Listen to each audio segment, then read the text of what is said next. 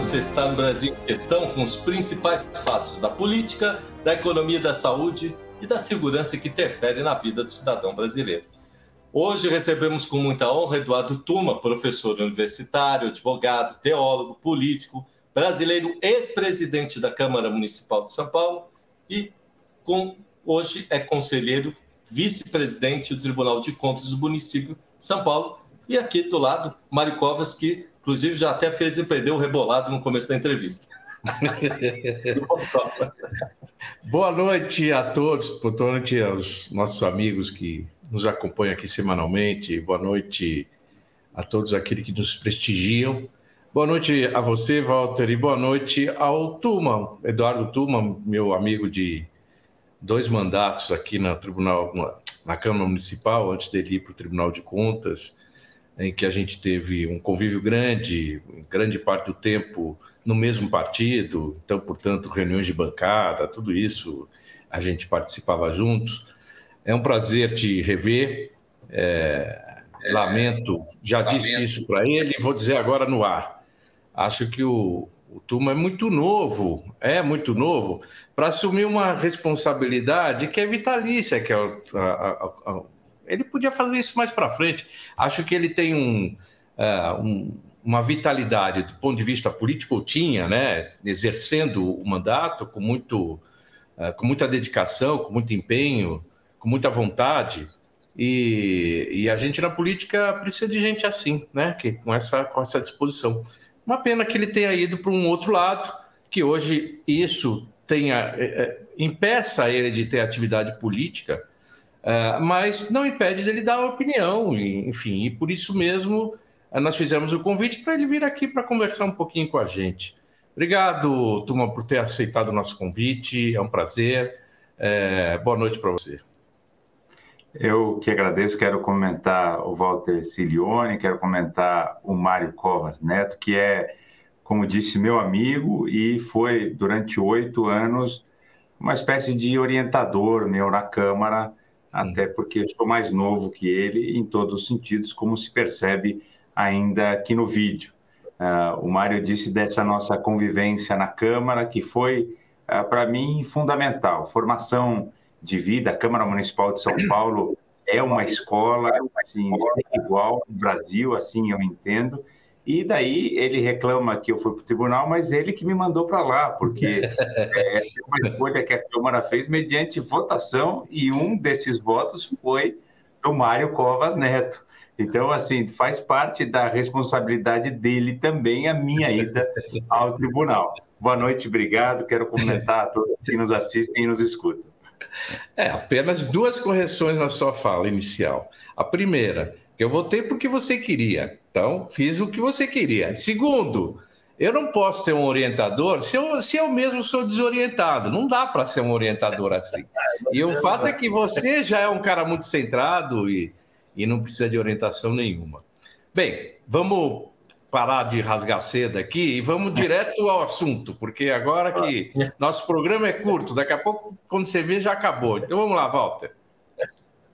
É, você sabe que é interessante é, Tom, é, que é para as pessoas entenderem, é, para você explicar um pouco das atribuições do Tribunal de Contas do município, né? O que, que ele faz, como é que ele funciona.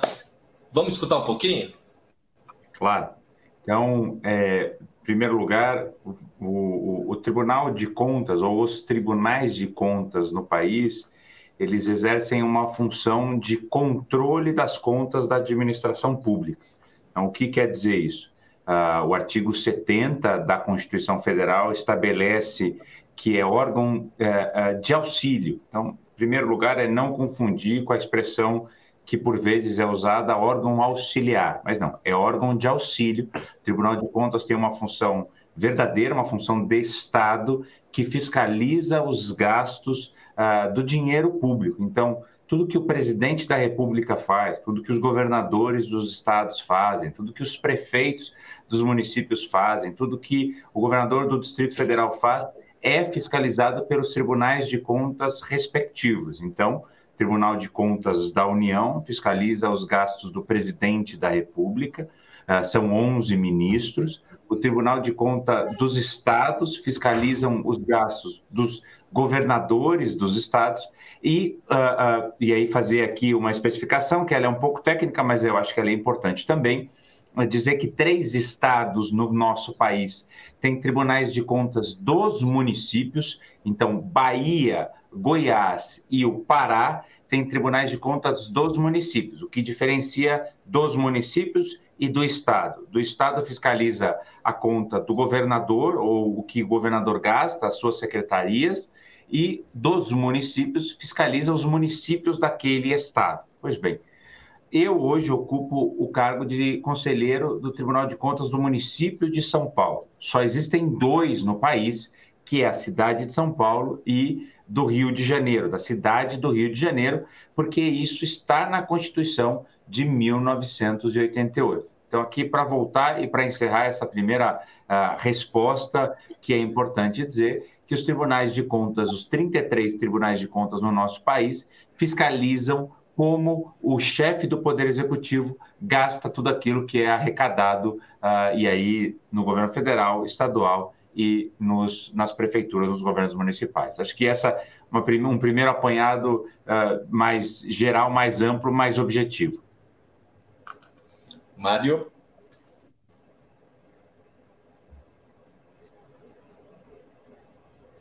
Acho que o som, eu não escuto o Mário. É, o seu som, Mário, o seu som. Eu mesmo desativei o som para não interferir na sua fala e agora fiquei com ele desligado. Mas vamos lá. Uh, uma coisa que sempre me preocupou, e não tem a ver com o Tribunal de Contas do município de São Paulo, tem a ver com todos os tribunais de contas, de uma maneira geral, do Estado, enfim, da União. É, esse é um dos órgãos de fiscalização do, da atividade pública, né? Você tem a imprensa de outro lado, você tem o Ministério Público, é, você tem até oposição, muitas vezes, dos governos para fazer toda essa fiscalização. E uh, uma coisa que me chamou a atenção é que Tribunal de Contas, pela própria terminologia do nome, né? É, é, contas é algo que já aconteceu. Né? E o que a gente tem observado é que é, muitas vezes os tribunais de contas, de maneira geral, é, têm procurado se antecipar e muitas vezes é, numa licitação, numa, enfim, numa atividade qualquer do executivo, ele se antecipar e dizer não, isso não pode ser feito dessa maneira. É, quando me parece que o correto era dizer, ao final, você fez errado. Ou alertar que está errado e dizer, olha, vai dar problema lá na frente. Mas não, o que a gente percebe é o seguinte: às vezes o, um conselheiro, enfim, avoca para ele aquele, aquele tema e uh, enquanto ele não, não formula uma, uma decisão, uma orientação, um, um, um caminho, aquilo fica parado.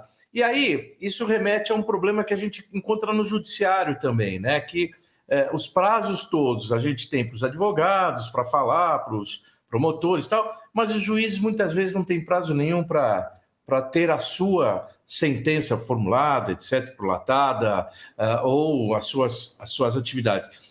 E isso, no caso do Tribunal de Contas, pode significar um, até um prejuízo para o erário, porque você, imagine, uma obra que a população está esperando para acontecer, ela acaba não acontecendo por esse atraso. Então, eu queria que você me explicasse um pouquinho. É, isso foi uma evolução ao longo dos anos, de que o Tribunal de Contas deixou de tratar só das contas e passou a, a fazer uma coisa preliminar? Ou eu, eu estou equivocado, que na verdade a atribuição era muito maior do que, do que eu imaginava? Ah, então, é, entender isso, uh, o tribunal uh, atua conjuntamente ao poder legislativo, né? O poder legislativo, e aqui eu vou tratar do país como todos os níveis, porque existe um princípio na Constituição que é o princípio do espelhamento, o princípio da simetria, que reproduz na União Federal, nos estados e nos municípios, de forma eh, igualitária aquilo que a Constituição determina. Então, o Tribunal de Contas da União tem um espelhamento no Tribunal de Contas do Estado, que tem um espelhamento no Tribunal de Contas do município. Assim como o Congresso Federal tem um espelhamento nas assembleias legislativas e nas câmaras municipais. Eu não vou ser prolixo, eu vou ser objetivo nessa resposta, conforme o Mário perguntou.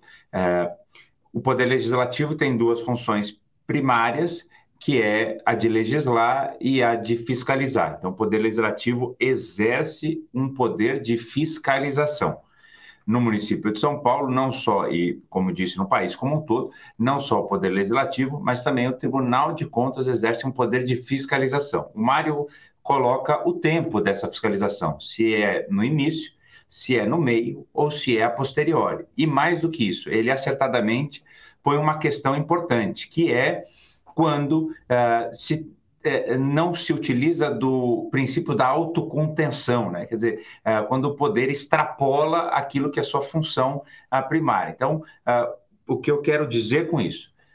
O Tribunal de Contas tem sim uma função de analisar as contas depois que elas foram feitas, ou seja, a licitação depois que ela é feita, o Tribunal de Contas analisa o edital, analisa o contrato, ambos formalmente e analisa a execução desse contrato. Só que tudo isso, numa linha do tempo, se dá depois que a licitação foi feita. Uh, esse é um primeiro bloco. Um segundo bloco é o tal do controle concomitante, ao mesmo tempo que a licitação está acontecendo. E aí surge esse questionamento do Mário Covas, que é, eventualmente, o tribunal suspende aquela licitação. Qual é o prazo para essa licitação ficar suspensa? A nova lei de licitações estabelece alguns prazos novos exatamente com essa preocupação. Mas mesmo assim, essa suspensão, ela não pode prejudicar a, a gestão. Aqui eu tenho que separar, acho que dois pontos importantes. O primeiro é o que, que a gente está chamando de prejudicar. Será que, ao suspender uma licitação e determinar correções a essa licitação, o processo final, o resultado final, não é muito melhor, e eu entendo que sim, se tiver um preço, um, um prazo razoável do processo, né? se, aquele, se aquela ação tiver um tempo razoável para acontecer. Então, no Tribunal de Contas, por exemplo, quando existe uma suspensão de licitação, uh, por vezes uma medida liminar, a monocrática, uma decisão monocrática, ela obrigatoriamente, de acordo com o regimento interno, tem que ser levada para a primeira sessão para os outros conselheiros referendarem ou não essa suspensão. No máximo, duas sessões ordinárias uh, depois disso. E geralmente se estabelece um prazo para essa suspensão, para que não haja uma suspensão eterna uh, daquela licitação. É, e aí, unido a essa questão, você tem a questão política. O que, que eu tenho defendido, isso é público, isso está nas transmissões uh, das sessões ordinárias, que é não pode o Tribunal de Contas querer uh, gerenciar, gerir, administrar, tomar o lugar do prefeito, no caso. Eu acho que o tribunal tem uma responsabilidade que também é política na acepção do termo, na construção da cidade. Então, essas suspensões elas têm que vir uh, juntamente com um diálogo institucional, que é o que a gente tem feito no Tribunal uh, de Contas. Então, uh, nesse controle concomitante. E daí vem, talvez, uh, para o alívio, para o acalento do, do, do, do Mário Covas Neto, que é o controle a priori. O Tribunal de Contas do município tem adotado uma conduta de fazer uma fiscalização anterior, antes mesmo da licitação, do edital ser aberto, do contrato ser assinado, para evitar o prejuízo, mas também permitir uma melhor solução, uma melhor resolução para os casos. Isso tem sido feito através de reuniões chamadas mesas técnicas. Na mesa técnica, que acontece antes da licitação, a prefeitura, junto com o tribunal, discute qual é a melhor adequação para aquela licitação, para aquele contrato, para aquilo que é a vontade do gestor em relação àquela determinada área. Então, antes de uma eh, licitação, uh, por exemplo, uh, da PPP da habitação, antes da PPP da habitação acontecer, antes do edital se concretizar, se fará uma mesa técnica para fazer ajustes para a prefeitura entender como os auditores, como os, a fiscalização do tribunal enxerga aquela ação, para que o edital saia da melhor forma possível e o processo seja o mais célere possível. Para resumir essa minha resposta, que foi um pouco longa, mas necessária. É, o Tribunal de Contas do município atua em três momentos quanto à fiscalização do gasto público. Depois, na fiscalização da execução contratual, no meio ou ao longo da licitação, e aí analisando o edital e o contrato, mas tem tido o cuidado de é, concordando com o que falou Mário Covas, é, fazer uma fiscalização antes mesmo de tudo isso acontecer, para que o resultado final seja o melhor possível, o mais rápido possível, o mais eficiente possível e que atenda melhor, e essa não é uma, uma frase plástica, mas que, e é, é, o objetivo final, para que o, o cidadão paulistano, no nosso caso, tenha a melhor política pública, para que ele seja melhor beneficiado em relação àquela ação e àquele gasto. Parei de falar.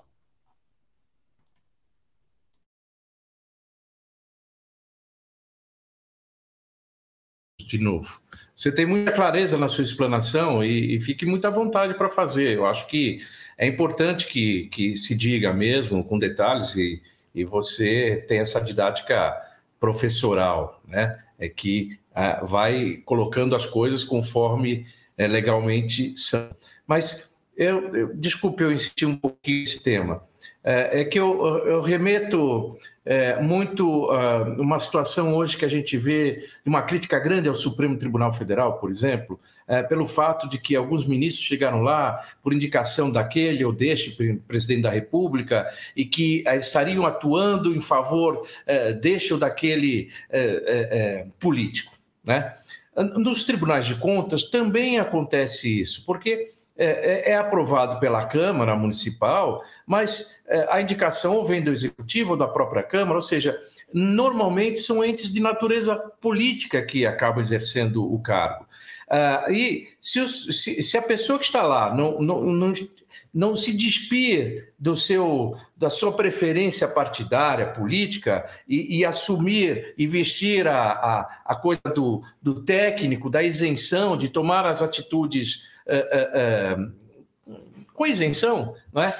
ele pode ficar tentado a, a, facilitar ou, ou, ou, retardar um processo que vem sendo uh, conforme acontecendo conforme a administração. Então, uh, esse é o meu temor, né? É de que, em que pese o, o, o sentido, ele ter lógica e, e ser um sentido para melhorar o gasto público para a população ver que ele está tá sendo uh, uh, tendo cuidado de fazer a, da maneira certa para que amanhã não, não, não haja um prejuízo maior.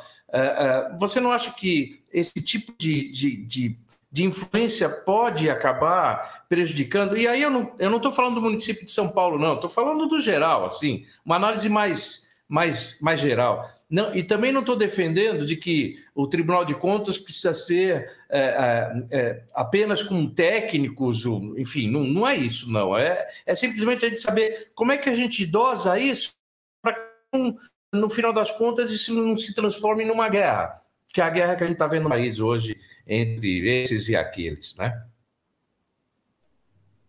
É, eu precisamos lembrar é, alguns pontos em relação à fala uh, do Mário Covas Neto uh, quanto ao Tribunal de Contas do município de São Paulo, e aí vou me ater ao tribunal, mas claro que isso também serve um pouco de semelhança para os uh, demais tribunais de contas. Né?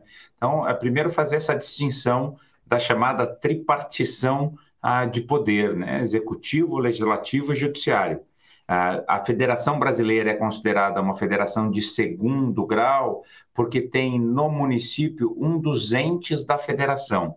Uh, e aí é, é, existe doutrina e doutrina, corrente e corrente, que considera, sim, o município como um ente da federação.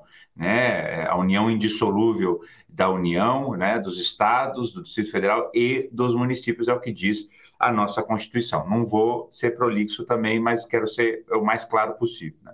O município de São Paulo, ou os municípios no Brasil, eles são destituídos do poder judiciário nos Estados Unidos da América do Norte. Por exemplo, você tem os condados, os distritos, os, distritos, os municípios que têm sim poder judiciário. Né? Inclusive lá, é, nesse sentido, até bom lembrar que os próprios juízes são eleitos, são escolhidos pela população. É interessante, mas não quero entrar nesse, nessa nuance nesse momento. Mas volto então a dizer uh, que o Brasil, uh, na tripartição de poder, tem poder executivo, legislativo e judiciário. Os tribunais de contas, é, é, na teoria, eles estão uh, no meio, né, no poder legislativo, órgãos de auxílio do poder legislativo, mas exerce a função ah, ah, independente de fiscalização. E aqui eu entro já na resposta ao Mário, né, da questão ah, de independência nas decisões do Tribunal de Contas do município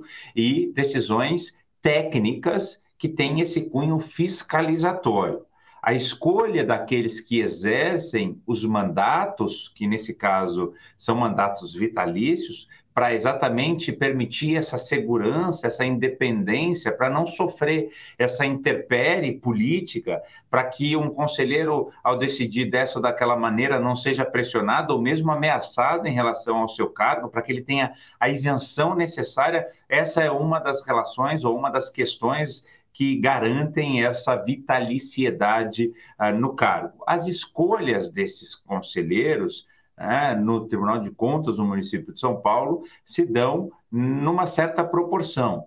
Três, eh, eh, dois, três conselheiros dos cinco são escolhidos pela Câmara Municipal e dois conselheiros dos cinco são escolhidos pelo prefeito.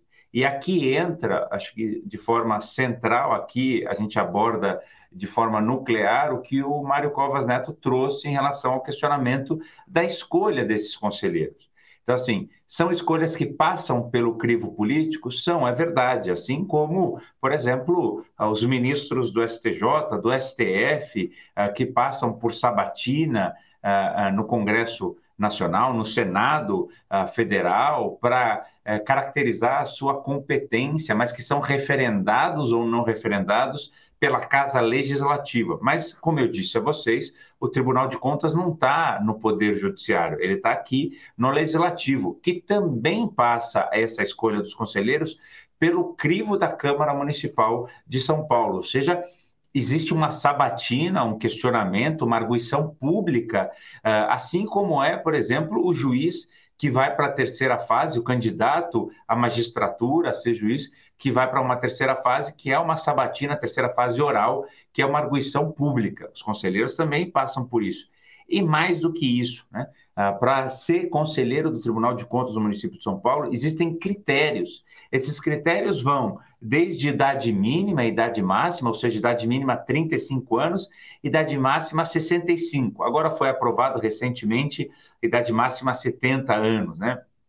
uh, em âmbito federal, eu não quero também não quero entrar nessa discussão, mas idade mínima 35 anos, idade máxima aqui 65 anos, e que tenham pelo menos 10 anos de exercício profissional. Ou seja, que na área jurídica, na área contábil, na área econômica e financeira, na área da administração, uh, esse profissional que é candidato ao Tribunal de Contas do município de São Paulo tem que ter 10 anos, no mínimo 10 anos de experiência. Inclusive, uma exigência que é maior do que, por exemplo, o candidato à magistratura, que tem que ter três anos de atividade uh, jurídica. Para você ser conselheiro do Tribunal de Contas, você tem que ter no mínimo 10 anos de profissão e no mínimo 35 anos de idade. Ou seja, existe inclusive uh, uma exigência maior neste caso, tanto de idade quanto de tempo de exercício profissional.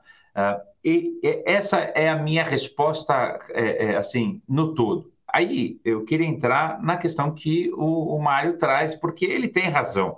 Uh, o elemento político, no caso dos conselheiros, ele consta na indicação. Na magistratura é eminentemente técnico, 100% técnico. Para o Tribunal de Contas, existe a tecnicidade? Existe, mas também existe o elemento político constante nessa indicação. Daí entra uh, aquilo que o próprio Mário Covas traz, que é o seguinte: depois de feita essa escolha, como é que o conselheiro uh, se despe da questão política, de quem o indicou? Ele tem que ingressar, então, no tribunal, primeiro lugar, né, desfiliado, ele já não pode nem mais ter filiação uh, partidária. Uh, em segundo lugar, ele também ingressa num órgão que é eminentemente técnico, que tem aqui em São Paulo uh, um grande corpo de técnicos e que, e que decide ou que faz com que o processo caminhe de análise de acordo com essas, uh, esses pareceres ao longo do processo de forma técnica. Então, é uma secretaria de fiscalização, é uma assessoria jurídica, é uma secretaria-geral, todos que emitem pareceres naquele processo, para que o conselheiro, munido dessas informações, possa tomar uma decisão técnica.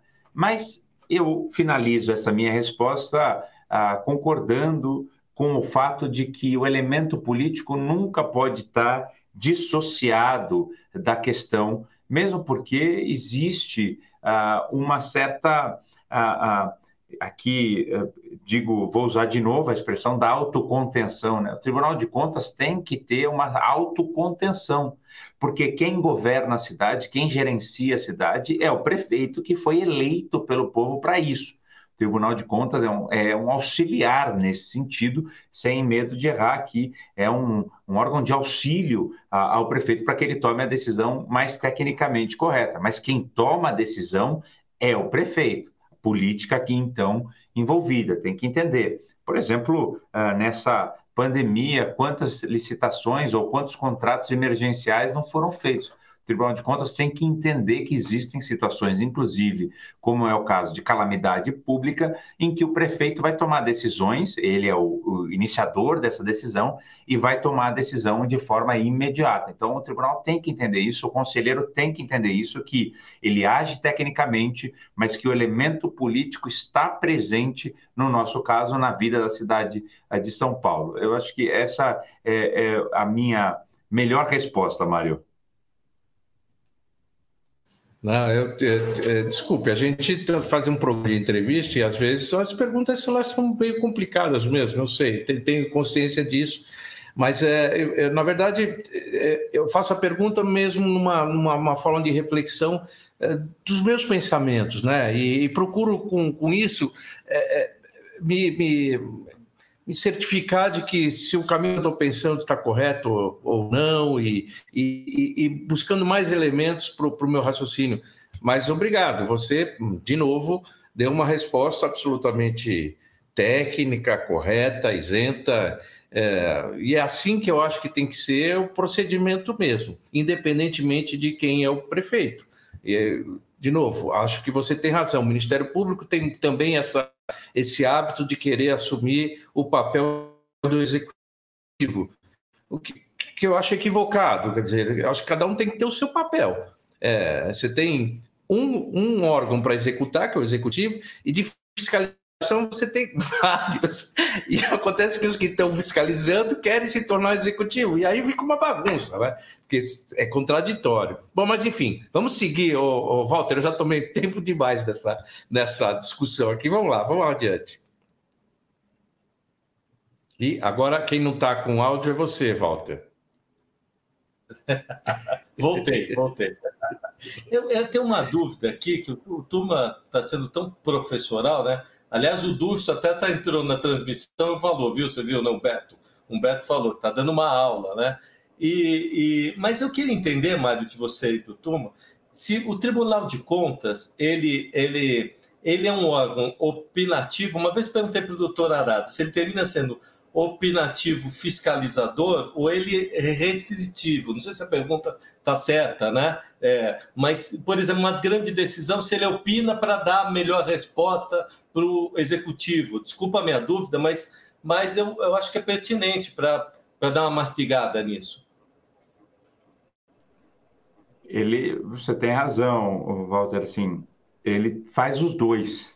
Na verdade, Uh, o que eu tenho feito no tribunal, e isso talvez tenha sido uma inovação da minha parte quando cheguei, uh, eu tenho feito recomendações ao Poder Executivo. Ao invés de, uh, de imediato, tomar uma decisão drástica de suspensão de uma licitação, eu tenho feito recomendações ao Poder Executivo que faça, eventualmente, uma suspensão por si próprio, executivo, então é, é, o prefeito manda suspender uma licitação é, para fazer uma análise do parecer do Tribunal de Contas e ele mesmo retoma essa licitação, o que garante uma maior celeridade, mas de acordo com aquilo que eu tenho falado, né, garante também a melhor decisão, a decisão mais acertada tecnicamente. Então, eu acho que o tribunal mescla essas duas é, é, situações, mas eu entendi melhor agora a tua pergunta, Walter. Uh, o Tribunal de Contas não é, é assim, negativo, tá? Ele não é um órgão consultivo. Ou seja, ele não pode é, é, o Tribunal de Contas tomar uma decisão pelo Poder Executivo e aí o Executivo é, adota aquela decisão. Não. Quem toma a decisão é o prefeito.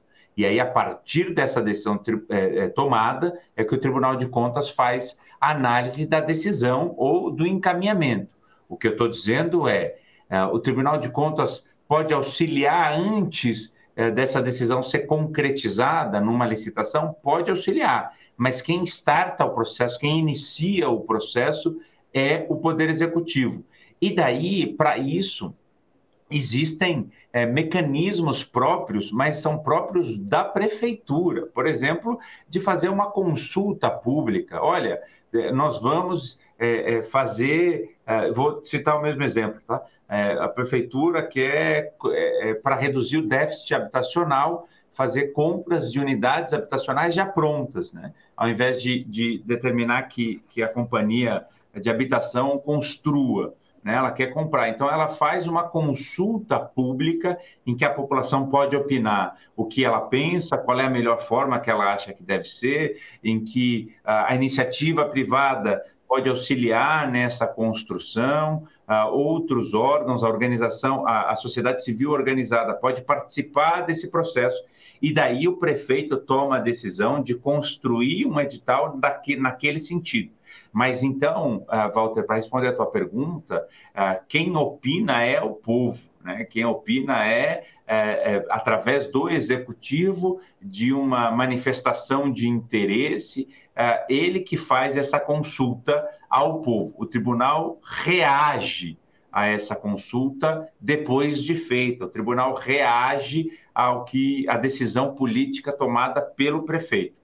Então, eu acredito que isso resposta objetiva é não, o tribunal não é um órgão consultivo, mas pode trabalhar conjuntamente depois que a decisão foi tomada pelo prefeito. Mário?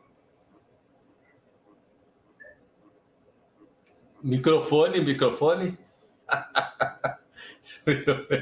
Hoje nós estamos apanhando do microfone, hein, Walter? Pelo amor de Deus. É, é que eu, eu, mudei de, eu mudei de posicionamento, né? Porque a, a internet não estava boa.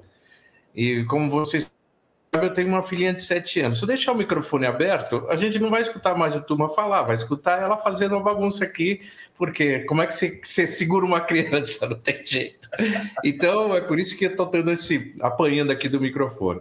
Mas segue adiante, Walter, segue adiante, por favor. É, Agora, é, é, eu gostei dessa linha, sabe? Eu estava até conversando com o Tuma um pouquinho antes da gente entrar no ar aqui na internet e na TV.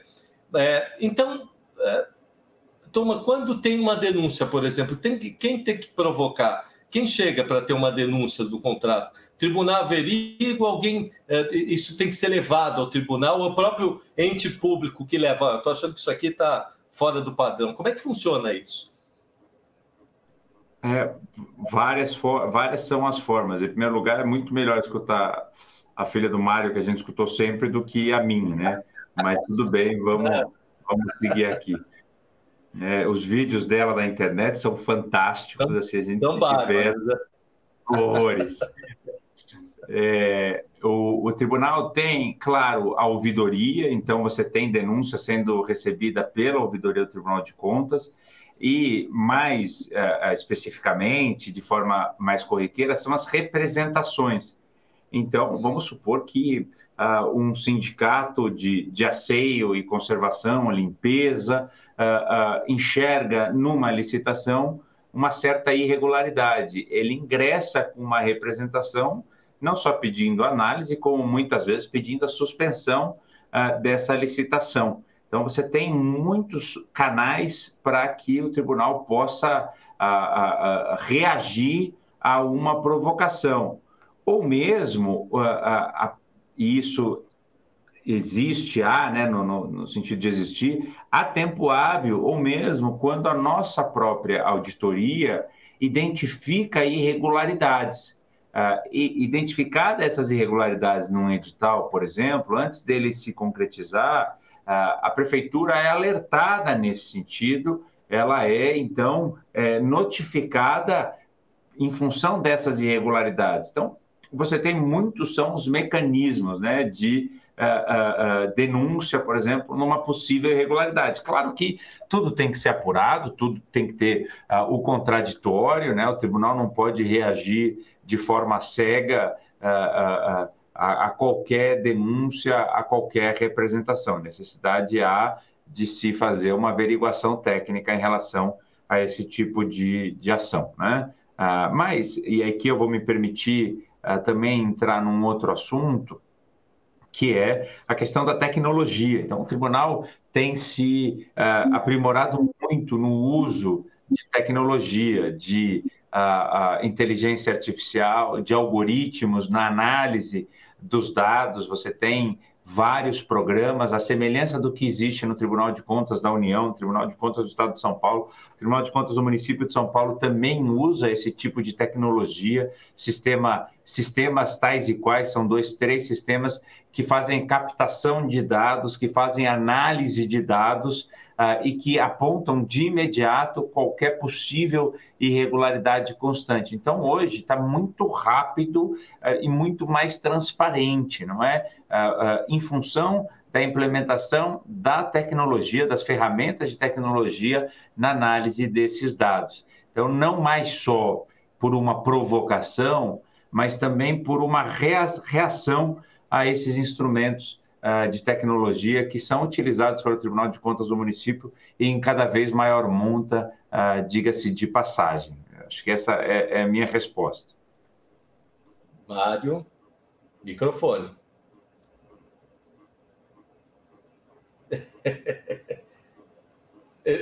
Travou. Eu tomei muito tempo aqui. Segue aí no nosso roteiro inicial aqui, que eu acho melhor. Eu uma pergunta para fazer, mas mais a. Tá bom, vamos colocar. É, é, estamos Os ouvintes saberem. A gente, a gente tenta organizar um roteiro com perguntas e tal, é, mas eu normalmente fujo desse. Como é? é verdade. Eu então, tá dando... não pensava em fazer e não faz. Então, segue, Walter. vamos, então vou matar todas as minhas curiosidades, tá, Tom?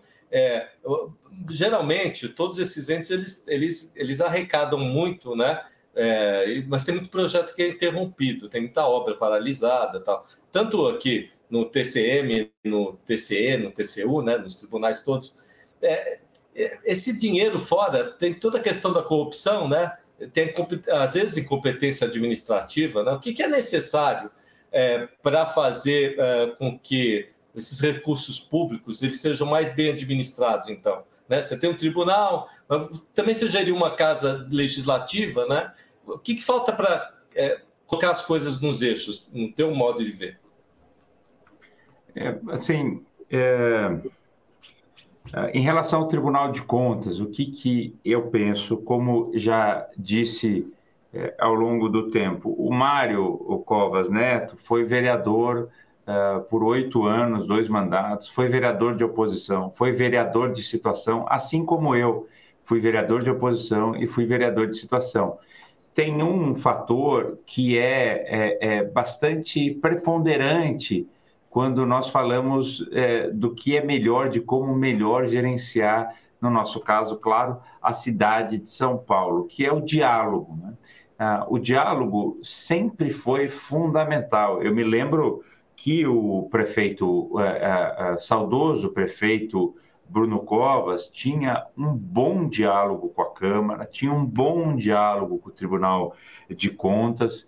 Uh, o Bruno tinha diálogo com vereadores de situação, diálogo com vereadores da oposição, recebia a todos de forma indiscriminada. Impressionante essa capacidade que ele tinha de uh, uh, dialogar e absorver as melhores ideias, as melhores propostas e os melhores encaminhamentos. É, eu acredito que o prefeito que bem dialoga com a Câmara, que se dispõe a dialogar com o tribunal de maneira institucional, transparente, clara, aberta, vai gerenciar melhor a cidade, uh, no caso, a cidade de São Paulo. Né? Eu citei o Bruno porque foi a experiência que eu tive uh, na Câmara Municipal e que me pareceu a melhor possível. Ele não fazia distinção, não fazia uh, distinção de bandeira partidária, de ideologia política, se a ideia era boa, se o projeto era bom. Ele, inclusive, sancionava projetos uh, de todos os espectros políticos. Né? Então, assim, para ser conciso nessa minha resposta, assim, se o prefeito quer e se o tribunal também, porque daí também tem que ter essa, esse empenho do Tribunal de Contas, né? Melhor entregar um resultado para a cidade de São Paulo, o diálogo é fundamental. E, mais uma vez, diálogo institucional, aberto, claro, transparente, mas despido de qualquer preconceito, qualquer escudo, qualquer questão assim uh, uh, de bloqueio. Não, tem que estar aberto, livre, uh, despido dessas é, desses ranços políticos de antigamente e fazer a boa política. Diálogo é a palavra de ordem nessa resposta. Ou seja, o que aquela, aquela, aquele meu temor do, dos órgãos, do, dos tribunais serem órgãos que eventualmente têm uma motivação política de constrangimento ao executivo, uh, isso vale o inverso também. Quer dizer, o executivo tem que olhar para os tribunais é, como como um parceiro, não como um adversário. Parceiro, então, é, é, é, o mesmo, é o mesmo sentimento. Você não, senão as coisas não andam, né? Elas acabam entrando em choque e, e, e não andam, né? Exatamente. Eu acho que você tem toda a razão, Mário. Porque assim tem esse, é, são dois lados de uma mesma moeda, né? Não pode o tribunal é, é querer gerir a cidade mas também não pode o prefeito querer gerenciar sem o tribunal. Assim, é, é, não pode o prefeito querer é, não precisar. Ignorar. Ignorar, a palavra é essa, ignorar o controle externo, mesmo porque é o que garante ele, prefeito, de tomar a decisão legalmente sustentada. Quer dizer, se ele toma uma decisão sem o Tribunal de Contas, essa decisão pode ser não só questionada na Justiça, como ela pode, não, todas podem ser, estou dizendo grosso modo, né? É, mas como no futuro ele pode ter problemas. Então, é muito melhor fazer uma construção harmoniosa, é, assim, dialogar, fazer com que não haja uma pressão nem de um lado nem de outro, porque o resultado é o melhor possível, né? E é o mais seguro possível também. Então você tem razão, nem um lado nem outro lado. Mário, eu estou com uma pergunta um pouco fora do, do, do padrão, mas é que eu estou com uma curiosidade e, e é que eu já escutei o Tuma falar disso. Posso fazer a pergunta? Então, fugindo um pouquinho desse escopo, posso? É, é, é, uma vez eu conversando com um amigo nosso, que era o Geraldo Alckmin, eu comentei que eu achava necessário que, para uma pessoa estar dentro de uma função pública, ela teria que, a cada vez estar dentro de uma Assembleia Legislativa, numa Câmara Municipal, Câmara dos Deputados, teria que ter pontualmente uma análise em cada projeto de lei e uma assinatura de um advogado. Aí o Alckmin deu a opinião dele e tal. E Aqui do lado tem dois professores, né? os dois fizeram direito, os dois fizeram gestão pública, mas o Tuma é, tem, teve uma época que comentava disso, porque eu acho que falta esse amparo do sujeito entender, ele entra lá e de repente tudo isso nasce ali, né? Eu já vi coisas assim que é, para mim eram situações pontuais, mas para as pessoas talvez elas não entendessem. O que, que, você acha, turma? Tem que ter uma escolinha disso? O sujeito entra, tem que se aperfeiçoar, tem que aprender no dia a dia como legislar, porque tem voto lá e tem projeto de lei que a gente nem Jesus Cristo entende, entendeu? Aí a gente sai, sai do tribunal e eu não tenho nenhum problema, vou falar aqui como alguém que teve experiência no legislativo. Ah, e o Mário Covas Neto também é, pode falar melhor do que eu, inclusive.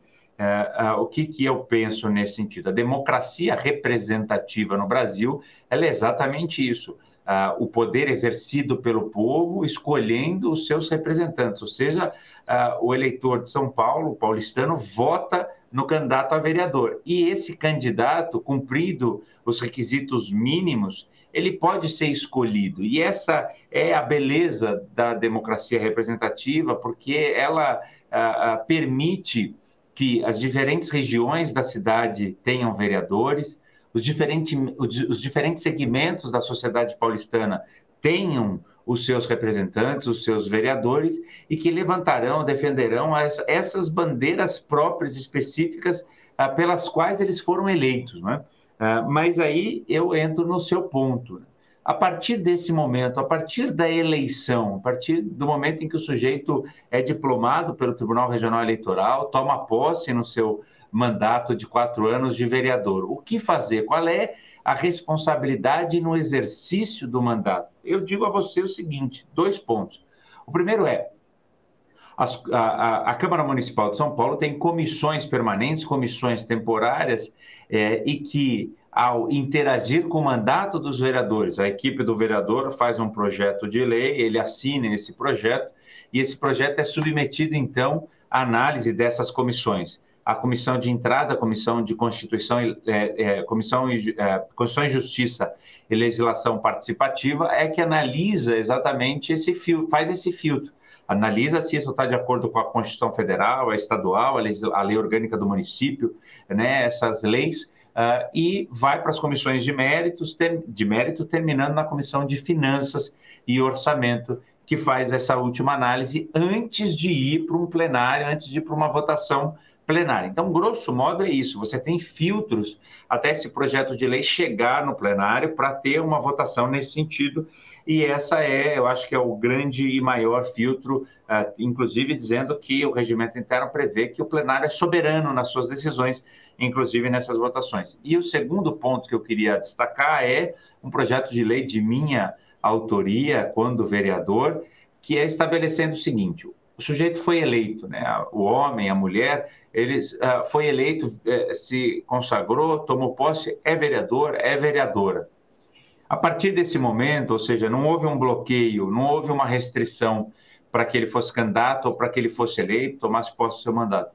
Mas a partir desse momento, ele pode é, é, usar melhor o seu mandato se ele entender na plenitude o que o mandato é, lhe proporciona. Ah, e aí criei um projeto de lei é, estabelecendo a obrigatoriedade de toda vereador, todo, toda vereadora, todo vereador de primeiro mandato passasse por um curso uh, de seis meses em que ele aprendesse o processo legislativo de acordo com as regras e aprendesse a gestão pública de acordo com as regras. Então, o vereador, a partir do momento que ele ingressa no mandato, ele passa por um curso de processo legislativo e por um curso de gestão pública. Esse é um projeto de lei que tramitava, tramitava porque já deve ter sido arquivado, né, na Câmara Municipal e que eu entendia muito salutar inclusive aqueles vereadores de mais de um mandato, passariam por uma reciclagem, né, novas leis, novas formas de gestão pública, etc., passaria por uma reciclagem de seis meses no começo dos mandatos. E a Câmara Municipal de São Paulo, por exemplo, tem a escola do parlamento, que já está lá a estrutura, não demandaria nenhum gasto extra, a não ser a realização desse curso. Então, eu entendo que nós poderíamos ter, é, que nós temos, aliás, temos um instrumento que são as comissões e a votação no plenário, e nós poderíamos ter aí sim é, essa escola para novos vereadores e que eu acharia fantástico, uh, obedecendo uh, no todo a democracia representativa, mas permitindo uma melhor, uh, uma melhor legislatura para o vereador. Aí passo a bola para o Mário, porque eu sei que ele é melhor não, que eu e vai melhor que Não, melhor não, mas o, o pensamento é absolutamente igual. É, eu acho que a democracia representativa é isso. Você é um, um líder, é, um líder de uma, um segmento de trabalhadores ou de qualquer segmento, ele pode chegar lá com apoio popular. O, o problema, Walter, eu acho que não está não, não tá você fazer uma pré-seleção antes dele ser candidato. É exatamente como o Tuma falou, é depois que ele foi eleito. E não uma seleção é, tomando em consideração, levando em consideração de que ele é incapaz. Não, não é isso. É porque é o seguinte: existem técnicas legislativas, inclusive no, no, no plenário, Tuma sabe muito bem disso, que como é que você pede para falar, de que forma, em que momento. Isso tudo, é, normalmente, o sujeito chega lá, ele fica um tempo sem entender direito como é que aquilo, como é que, como é que ele deve se proceder. E aí ele pode frustrar um pouco os eleitores que o colocaram lá, porque ele não consegue ter um desempenho à altura do, da capacidade dele de, é, de capacidade pessoal dele ou seja, por falta de conhecimento da, da técnica legislativa, etc. Por outro lado, é, esses, é, aquilo que você teme, o sujeito que eventualmente é, não tem tanta formação anterior e que pode eventualmente errar na redação de um projeto ou, enfim, cometer um erro legal, etc e aí o Tuma já explicou muito bem. A Câmara Municipal ela tem uma estrutura muito grande que permite que o filtro todo, o projeto não é assim, eu ponho um projeto, ele vai votar, vai para plenário, não. Ele passa por várias comissões e cada uma delas tem um relator que vai olhar aquilo, vai fazer uma análise, vai fazer um relatório, é votado por toda a comissão e se ele não prosseguir ali, não vai para plenário. Então, há, há, há mecanismo de você corrigir eventualmente. É claro, como tudo na vida, é, existe sempre alguma coisa que escapa, pode escapar, pode escapar mesmo. É, seja porque é, o sujeito é, um, é, uma pessoa tão agradável que os outros ficam constrangidos eventualmente em votar contra ele. Isso acontece, pode acontecer. Né? É, e, e, acabar chegando no final uma coisa que não, não traduz muito bem o, um, um, um, um sistema correto. Mas, enfim, de, de modo geral, é, tem instrumentos para isso. E eu acho, eu não sabia desse, desse, dessa tua iniciativa, turma, eu acho absolutamente correta. E olha, e mais ainda, faz quem quer, não precisa ser obrigatório, mas eu acho que todo mundo vai se interessar em fazer, com certeza. É, é, eu, eu acho que entre os vereadores que estão lá, certamente é, teria quem, quem é, se disporia a, a, a, desarquivar esse projeto e levar ele adiante. Eu acho um projeto meritório que deveria, deveria valer, sim, não só na Câmara Municipal de São Paulo, como eu diria que nos parlamentos de modo geral. Eu, eu fiz, turma, na, na, na época que eu fazia faculdade, fiz uma vez um curso de extensão universitária, univers, é, é, universitários do Brasil inteiro, não sei quantos, eram muitos, 200, 300, não sei quantos, do Brasil inteiro, uma semana em Brasília só para entender como é que funcionava o Congresso Nacional. E foi muito legal porque a gente teve exatamente isso, como é que fazia uma redação, por que, que tinha artigo primeiro, segundo, parágrafo, como é que essa coisa funciona, que coisas que, para quem fez direito, é uma coisa mais ou menos familiar, mas quem não fez é um bicho de sete cabeças. Então, é, eu acho que dá para fazer com técnicos da própria casa, né? Que era o que aconteceu quando a gente fez esse curso lá na, no, no, Congresso. É, foi muito bom, aliás. Olha, é, 56 eu, eu, minutos. Oh, desculpe, pode falar. Não, não, é, não, não desculpe, é, é exatamente isso, você tem toda a razão. Então, é, imagina, nas comissões, você tem eventualmente um projeto que passou por seis votações colegiadas, com seis relatores diferentes, que fizeram análise, que teve audiência pública, que foi escutado o executivo, a prefeitura com requerimentos. Quer dizer, os projetos que chegam, a, é, a, em tese, né, claro, mas os projetos que chegam no plenário, eles já estão bastante maduros, pelo menos para a votação. Aí, primeira votação. São duas votações de plenário, né? Duas. Dizer, é, é, é, uma infinidade de coisas. Então, o projeto, até ele chegar, até a aprovação final, ele tem um périplo aí para ser. E mais, você ainda tem a sanção e veta, a sanção e o veto do prefeito. O prefeito, uhum. no final, decidir que, olha, é, não, tem algum, é, alguma irregularidade, desacordo de alguma forma, então ele é vetado.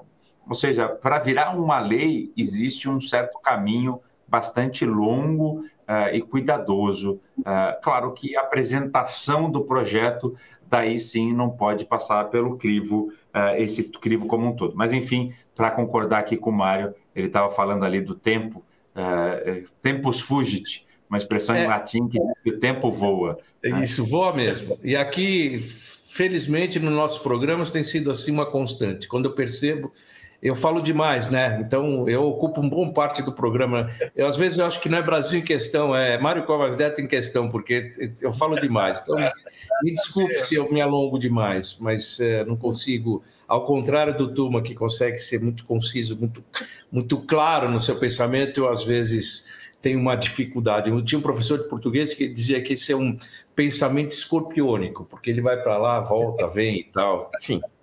Mas é, a gente tem aqui pessoas que nos normalmente nos seguem aqui e, e participam da, uh, da nossa conversa. O Paulão, o Paulo Trofino, é alguém que é, segue aqui todas as vezes e é, ele tem uma pergunta aqui que eu não sei se você vai conseguir responder, mas eu vou, eu vou dizer para você aproveitar aqui esse espaço para te perguntar. Ele fala sobre ah, o leilão de CEPAX da Operação Urbana Águas Espraiadas, que foi travado pelo Tribunal de Contas, se tem previsão de liberar esse leilão quando pois, o bairro do Jabacara já tem um atraso no seu desenvolvimento. Enfim, é, se você tem alguma noção disso. É, isso vai ao encontro do que a gente falou lá atrás, né? daquela coisa do prazo, etc. e tal. Você tem alguma notícia a respeito disso? É, vou fazer uma frase que vai alegrar, acho que talvez, o, o, o Trufino, né? O leilão está liberado. Leilão já está liberado. Ah, é, existia, na verdade, existia por parte da própria prefeitura um não cumprimento de orientações do tribunal. Então, por exemplo, o tribunal pediu para que ah, ah, o conselho gestor opera da operação urbana fosse escutado em relação ao valor mínimo de CEPAC. O tribunal pediu para que SP Urbanismo eh, eh, desse eh, a sua concordância. Isso demorou, isso foi uma, uma das razões pela não liberação. Uh, mas se decidiu pela liberação, ou seja, esse leilão está liberado para que uh, o executivo possa fazer e investir o dinheiro nas obras previstas. Né? E o tribunal eh, liberou de acordo com as necessidades que a prefeitura apresentou. A prefeitura apresentou necessidade de 230 milhões de reais em obra. O tribunal liberou o equivalente a mais ou menos aproximadamente 320 milhões de reais em arrecadação. Ou seja, o tribunal liberou, inclusive, uma possibilidade de arrecadação a maior em relação à necessidade de, de, necessidade de obras que foram alegadas alegada pela própria a necessidade alegada pela própria prefeitura. Então, está liberado, Mário. Walter, nosso tempo já esgotou aqui, né? Então eu vou me permite já dizer o seguinte: turma, normalmente a gente separa nos comentários finais a, a oportunidade do nosso entrevistado falar sobre o tema que quiser, eventualmente algo que a gente não explorou aqui, que você gostaria de falar. Fique à vontade, o tempo é seu. Obrigado, você rápido também. Uh, o Mário começou. Primeiro, agradecer o Walter, agradecer uh, uh, o Mário por essa oportunidade, agradecer você que está nos ouvindo, nos assistindo. esse é um programa que tem servido para a cidadania. Né? Eu acho que para a construção da cidadania, fundamentalmente isso, a politização da população que é fundamental. Quanto mais político é o povo, eu não estou aqui uh, estabelecendo lado, tá? Eu estou dizendo, quanto mais o povo se envolve em política, melhor é o resultado, melhor é a escolha, né? É, se você não gosta de política, você vai ser governado por aquele que gosta de política. Então, se todo mundo gostar, essa não é uma frase minha, enfim, mas se todo mundo gostar, você vai ter a melhor escolha. E aí eu vou terminar uh, com uma questão que para mim é fundamental em relação ao Mário Covas Neto. Ele falou da vitalidade uh, que a gente demonstrava, ele e eu, é, em plenário. Eu sei que o Mário tem muita vitalidade política, eu sei que ele tem muito a contribuir com o nosso país. Por isso, Mário, se eu tinha algo a entregar à população, eu sei que você vai carregar muito bem essa bandeira, esse fardo, que também é um fardo, com a nossa população. Então, meu desejo de absoluto sucesso a você e também ao Walter. Obrigado por essa oportunidade. Muito obrigado, Turma. Você é sempre muito gentil, né? É, eu e o, e o Tum, apesar de uma diferença de idade grande, o Tum é da, da, geração do meu sobrinho, do Bruno, né? Não da minha geração. é, mas é, a gente sempre teve um, um entendimento muito bom, muito bom entre nós, com muita muito despojamento, muita, muita brincadeira e tudo, mas de uma forma legal, bacana. É, e eu fico feliz. Eu sei que a ida dele para o Tribunal de Contas do município engrandeceu o Tribunal de Contas, eu não tenho dúvida disso. Uh, e, de novo, acho que ele, é, pela idade e tudo, uh, ele tem muito, muita lenha para queimar. Quem sabe a aposentadoria dele venha antes do prazo e ele possa voltar a ter uma atividade em que ele se deu tão bem. Obrigado, obrigado, Walter, obrigado, turma, obrigado a todos obrigado. que nos acompanham aqui e até semana que vem, né? Um abraço a todos. Tchau. Obrigado, um abraço. Tchau, tchau. tchau.